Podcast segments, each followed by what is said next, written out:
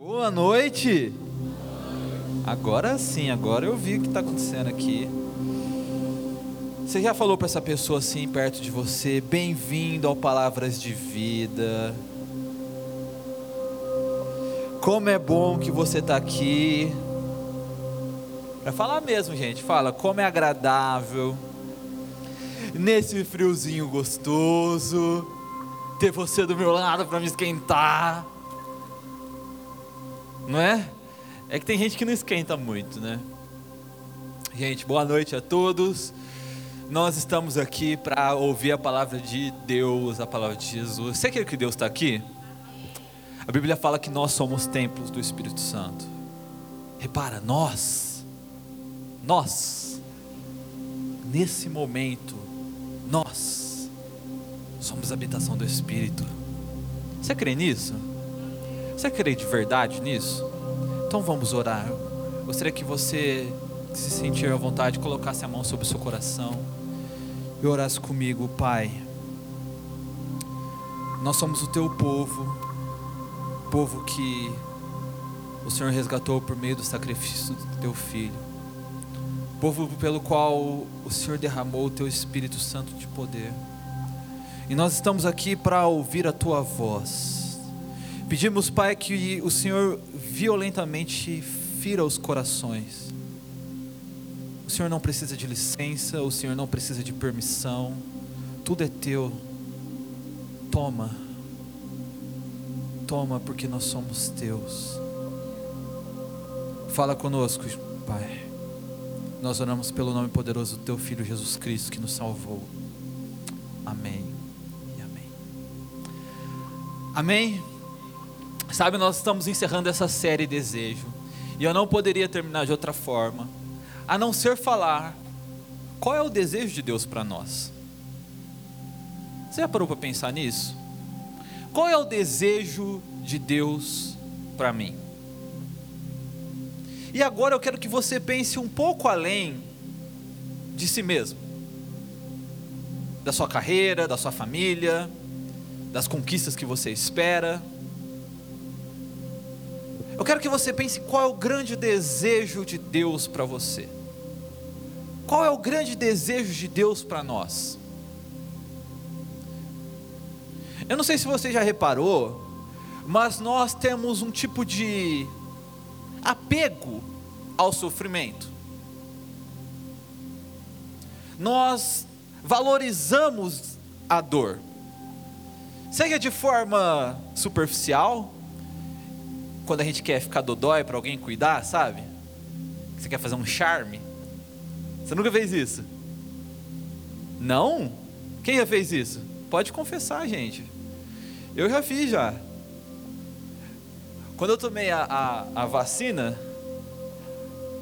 do, do Covid, nossa, filho, meu braço não mexia nem para dar tchau. Aí pega o café lá, ai, Mas de maneira geral, nós valorizamos a dor, nós valorizamos o sofrimento. Se você reparar, todas as nossas histórias de herói têm a famosa jornada do herói. Alguém que tinha uma vida boa e que de repente perde os pais e começa a sofrer.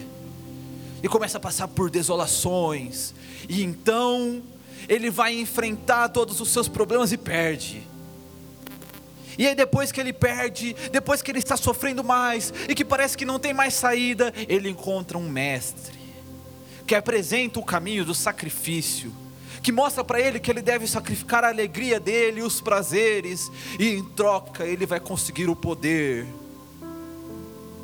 para vingar, para salvar o mundo. E então numa segunda batalha ele ganha. E o filme acaba. É a história de todos os filmes. Desculpa se eu estraguei isso para você. Por quê? Porque nós somos pessoas que pensam que o sofrimento é mais heróico, que a dor é mais vantajosa do que a saúde, do que a felicidade, do que a alegria. Valorizamos muito mais as lágrimas do que os sorrisos. E pior, muitas vezes nós pensamos que este é o grande desejo de Deus para nós. Que o correto é levar uma vida de dor, de sofrimento. Pensamos que é isso que Deus quer para nós. É interessante, especialmente no meio cristão, você conversa com as pessoas, você encontra alguém, e aí como você está? Ah, estou na luta. Como você está? Estou na batalha. E aí, cara, quanto tempo que eu não te vejo? Como está a sua vida? Ah, é só tribulação.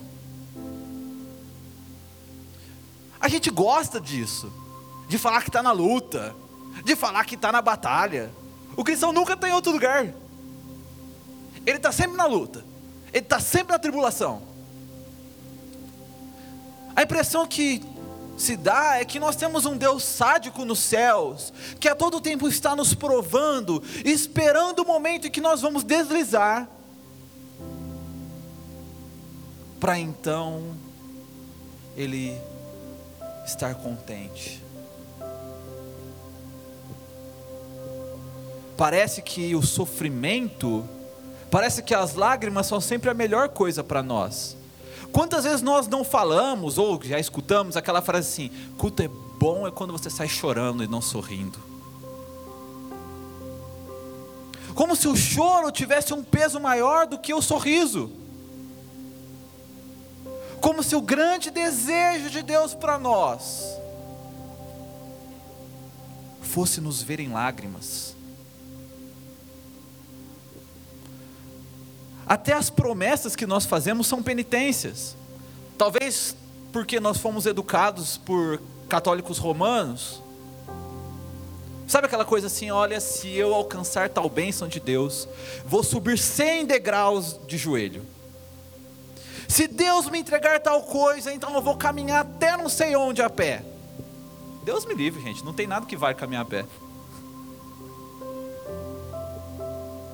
Falar, vai daqui a porta, eu pego meu carro e vou até lá.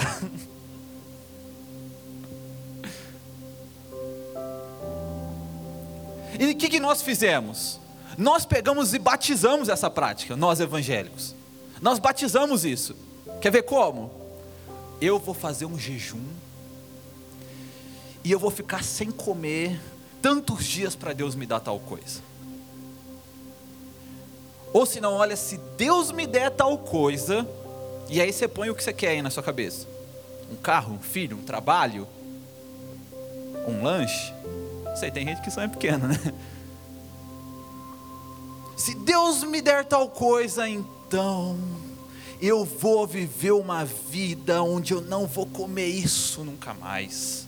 Onde eu nunca mais vou usar tal roupa, onde eu nunca mais vou cortar o cabelo e a gente só promete dor, a gente só promete tristeza, a gente só promete coisas que são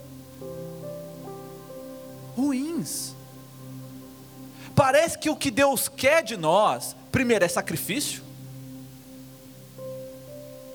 E parece que o sacrifício que Deus espera de nós são coisas que doem na gente. Eu nunca vi ninguém prometendo assim: olha, se Deus me der tal bênção, eu vou ler todos os poemas do Mário Quintana. Se Deus me der tal bênção, eu vou ser feliz todos os dias com o meu café da manhã. Se Deus me der tal coisa, então eu vou preparar todos os dias uma janta diferente, onde eu vou comer muito alegre. Se Deus me entregar tal promessa, então eu vou ler as, a Bíblia todos os dias e vou estudar palavra por palavra. Que é que tudo que nós prometemos para Deus são sacrifícios, são dores, são tristezas, são sofrimentos? Quem é que disse que é isso que Deus espera de nós? Quem é que disse que é esse o desejo de Deus para você? Que você sofra. É claro, sofrimento, dores, tristezas fazem parte da vida e vêm das mãos de Deus para nós. Não se engane. Nós temos um Deus que permite sim e que muitas vezes age na nossa vida com meio de dor e sofrimento. Mas porque Deus faz isso, quer dizer que Deus só quer isso. Porque Deus faz isso, quer dizer que é essa a prioridade de Deus para você. É interessante que muitas vezes nós nos sentimos até mal por estarmos bem. A gente conversa com outra pessoa, fala assim, um outro cristão, como você está? O cristão fala assim, ah, estou muito bem. A gente fica assim, ah, tá, isso é pecado, né? Você está bem? Nada de tô na luta? Saiu o inimigo agindo, né? Você está assim com o inimigo, então tá tudo bem na sua vida. Eu que estou aqui, ó, na luta da fé, aleluia. Por isso que eu só tenho dor. A gente se sente culpado muitas vezes por falar assim: não, tá tudo bem. Tá tudo bem? É, tudo bem. Vai, tá dando certo. Nós começamos a procurar alguma coisa. Começamos a achar, mesmo quando não tem. Mesmo quando não há razões para estarmos tristes. Mesmo quando tudo à nossa volta está colaborando. Nós procuramos um motivo para dor, nós procuramos um motivo para tristeza, nós procuramos um motivo para o choro, porque pensamos que é isso que Deus se agrada. Porque se de alguma forma nós estivermos sacrificando, se de alguma forma estivermos passando pelo vale, tinha esquecido dessa. Se, não, eu estou no vale. Então, Deus está se agradando de nós. Por que nós fazemos isso? Por que fazemos essas coisas? Porque vivemos atrás de sacrifícios. Porque pensamos que é isso que Deus espera de nós. O primeiro motivo de vivermos assim está lá em Gálatas 3, a partir do versículo 1. Se você quiser me acompanhar, Gálatas 3, 1.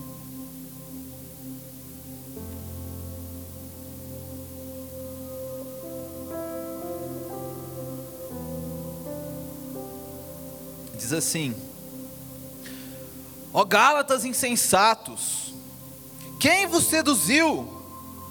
Não foi diante de vós que Cristo Jesus foi exposto como crucificado? É só isso que quero saber de vós. Foi pelas obras da lei que recebeste o Espírito? Ou pela fé naquilo que ouvistes? Sois tão insensatos assim, a ponto de, tendo começado pelo Espírito, estar agora vos aperfeiçoando pela carne? Será que sofrestes tanto por nada? Se é que isso foi por nada, aquele que vos dá o Espírito e que realiza milagres entre vós, será que o faz pelas obras da lei ou pela fé naquilo que ouvistes? O primeiro motivo pelo qual nós vivemos assim é porque nós pensamos que o que Deus quer de nós é sacrifícios. Pensamos que o que Deus espera de nós é que nós venhamos sacrificar coisas para eles para alcançarmos o favor deles.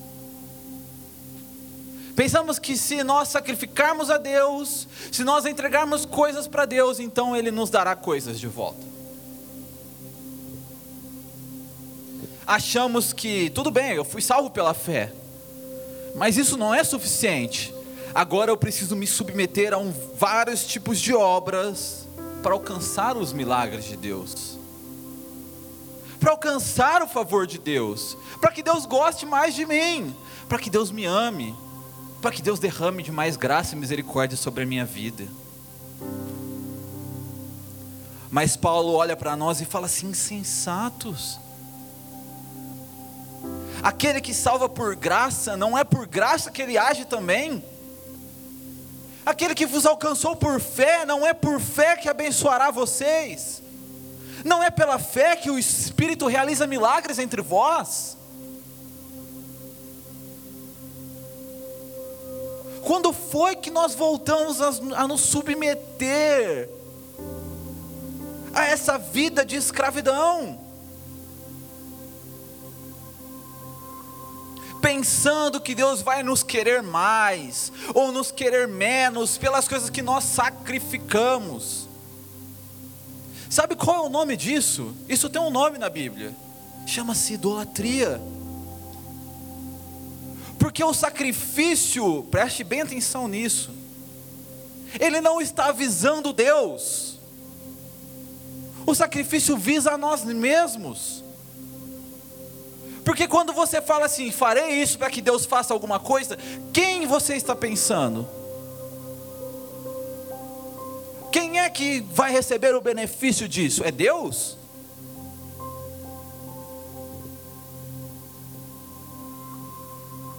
Eu respondi isso esses dias para uma pessoa que me perguntou no Instagram.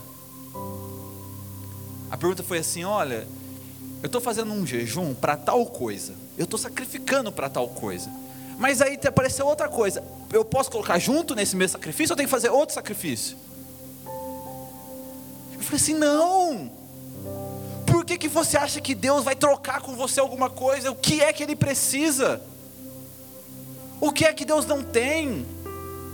O que é que não está debaixo do controle dele a ponto de ele precisar trocar com você?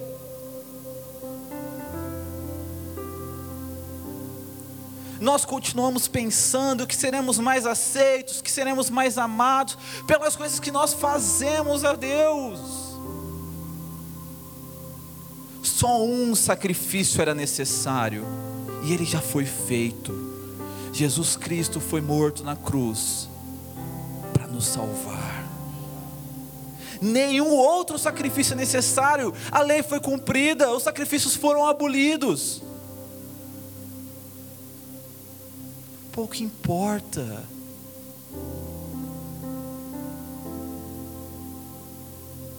Pouco importa se nós estamos sacrificando ou não, isso não move a mão de Deus. Paulo está falando para nós: o Espírito opera milagres por meio da fé. Sabe o que é fé? Fé é confiança. Fé não é obra. Fé é esperança. É uma esperança certa, que não há dúvidas. Mas nós insistimos em fazer em fazer, e fazer, e fazer, e buscar de alguma forma mover a mão de Deus para aquilo que nós queremos, pensando que é isso que Deus deseja e que é disso que Deus se agrada. E isso só aumenta o nosso sofrimento. Sabe, meus irmãos, o Evangelho, ele não é um conselho. O Evangelho não é, olha, faça isso, isso, isso e você será salvo. O Evangelho não é siga essa e essa, essa regra e você será salvo. O Evangelho é uma notícia, uma boa notícia. Jesus fez isso, por isso você é salvo. Isso afasta de nós toda a necessidade de sacrifício. E isso coloca em nós uma coisa que sacrifício nenhum pode fazer, que chama-se louvor. Porque aquele que faz para ser aceito, faz por si. Mas aquele que faz porque foi aceito, faz em adoração.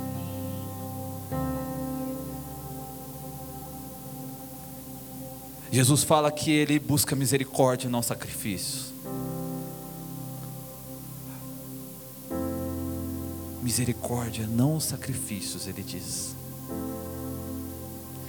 Jesus nos diz que o Pai está à procura de verdadeiros adoradores. O adorador é aquele que sabe o que recebeu, e por isso que sabe que tudo que ele entrega nunca será suficiente para agradecer pela dádiva que um dia foi dado a ele. Você recebeu uma dádiva tão grande. Você recebeu um prêmio tão grande. Nós recebemos uma dádiva tão grande. Porque insistimos em agir como tolos. Porque insistimos em agir como insensatos porque queremos prender as nossas mãos às correntes que foram quebradas, porque queremos nos submeter debaixo daquela lei que nos foi tirada.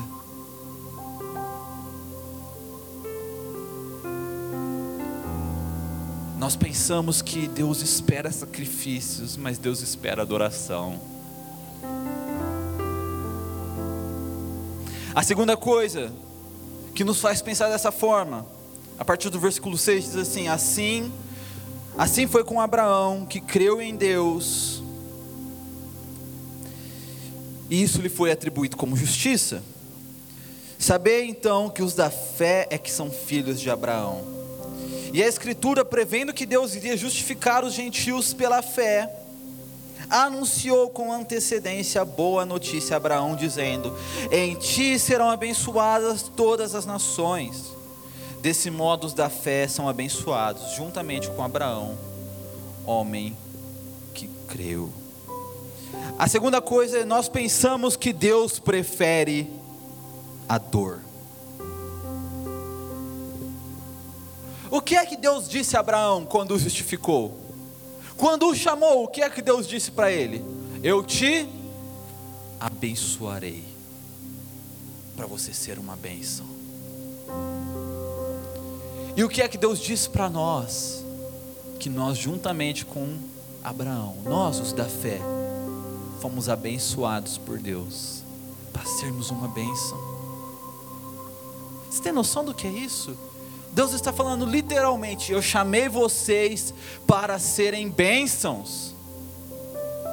Eu chamei vocês para serem abençoadores. Como podemos pensar que o que Deus prefere para nós é a dor? A Bíblia nos diz no Salmo 104 que Deus faz coisas para que o nosso coração se alegre.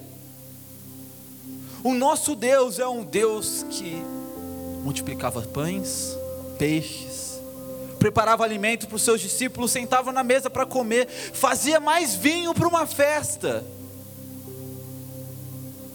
O nosso Deus é um Deus que sempre coube nele sorrisos. Como podemos pensar que o que Deus prefere é a tristeza? Se a promessa para nós é que no novo céu e na nova terra não haverá lágrimas. Quando nós vivemos a nossa vida em busca de sacrifícios, em busca de tristezas, em busca de motivos para chorar, o que nós estamos fazendo é amando mais aquilo que Deus disse que vai acabar. A dor tem um fim, porque o nosso Deus é um Deus que prefere a alegria. É por isso que nós temos uma promessa de que o choro será enxugado de nós. Porque o nosso Deus é um Deus que prefere sorrisos. Ah, mas a Bíblia diz que Deus se agrada um coração contrito, do espírito abatido. E o que isso tem a ver com a tristeza?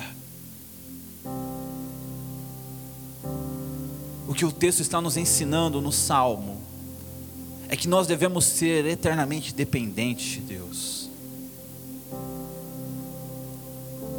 Quando Deus te salvou, Ele não te salvou para achar tristeza em meio à alegria, mas para achar alegria no meio da tristeza.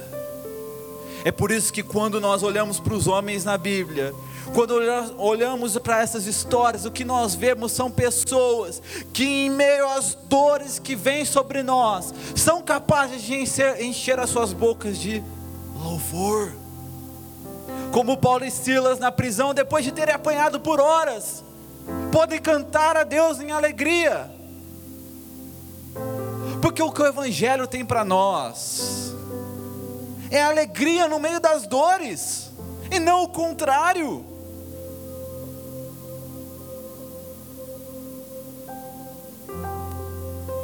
Porque Deus, ainda que haja pela dor, ainda que Ele haja pelo sofrimento, ele é um Deus que resolveu o mal e que nos promete o fim disso. E o convite de Deus para nós neste mundo não é mais olharmos à procura de motivos para luta, batalha e sofrimento. O convite de Deus para nós é sermos um povo que sabe o que recebeu e que por isso pode se alegrar em qualquer momento. Nós sabemos o que nós recebemos, sabemos que altura, profundidade, morte, vida, principados e potestades, as coisas que estão por vir, nada pode nos separar do amor de Deus. Nada pode te separar do amor de Deus. Esse é o maior remédio para a tristeza. Porque enquanto tudo passa, o amor de Deus permanece para sempre.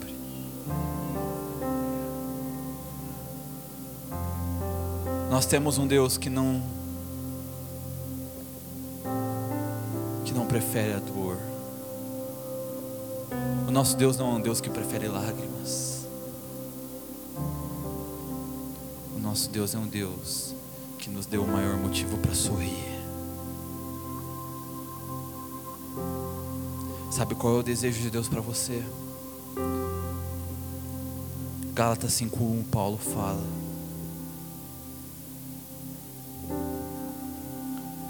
Para a liberdade foi que Cristo nos libertou.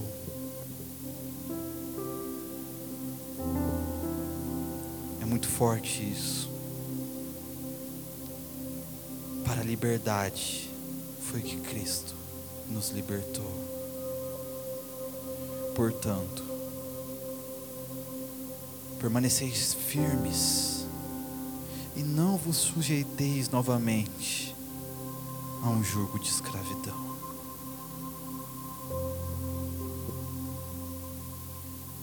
O desejo de Deus para você é que você seja livre.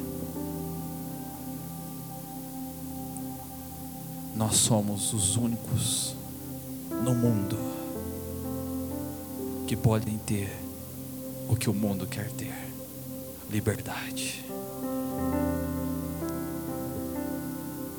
Porque a liberdade não é algo que se alcança, porque a liberdade não é algo que se conquista, porque a liberdade não vem por meio de revoltas, porque a liberdade não vem por meio de sacrifícios, a liberdade vem por meio de uma declaração a declaração de vocês são livres, vocês estão em paz.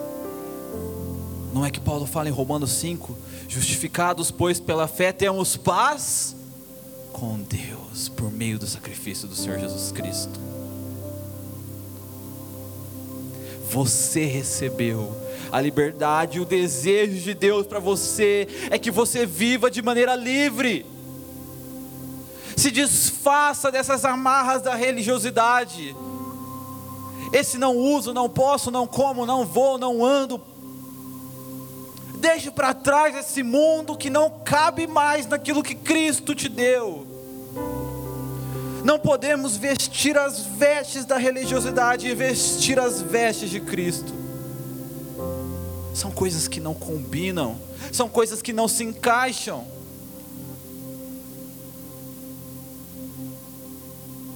Nós recebemos a liberdade de Jesus Cristo. Nós somos o povo mais livre dessa terra. Porque nós somos os únicos que podem se alegrar de verdade. O que Deus tem para você, o desejo de Deus para você, é que você viva como Ele te declarou, livre. Você pode dizer isso, eu sou livre. Você pode dizer isso, eu sou livre. Eu sou livre da religiosidade. Eu quero que você declare essas coisas, eu sou livre da religiosidade. Eu sou livre da tristeza, eu sou livre do pecado, eu sou livre dos vícios, eu sou livre de tudo aquilo que me afasta de Deus, eu sou livre do meu coração. Você crê nisso? Você pode se colocar de pé no seu lugar?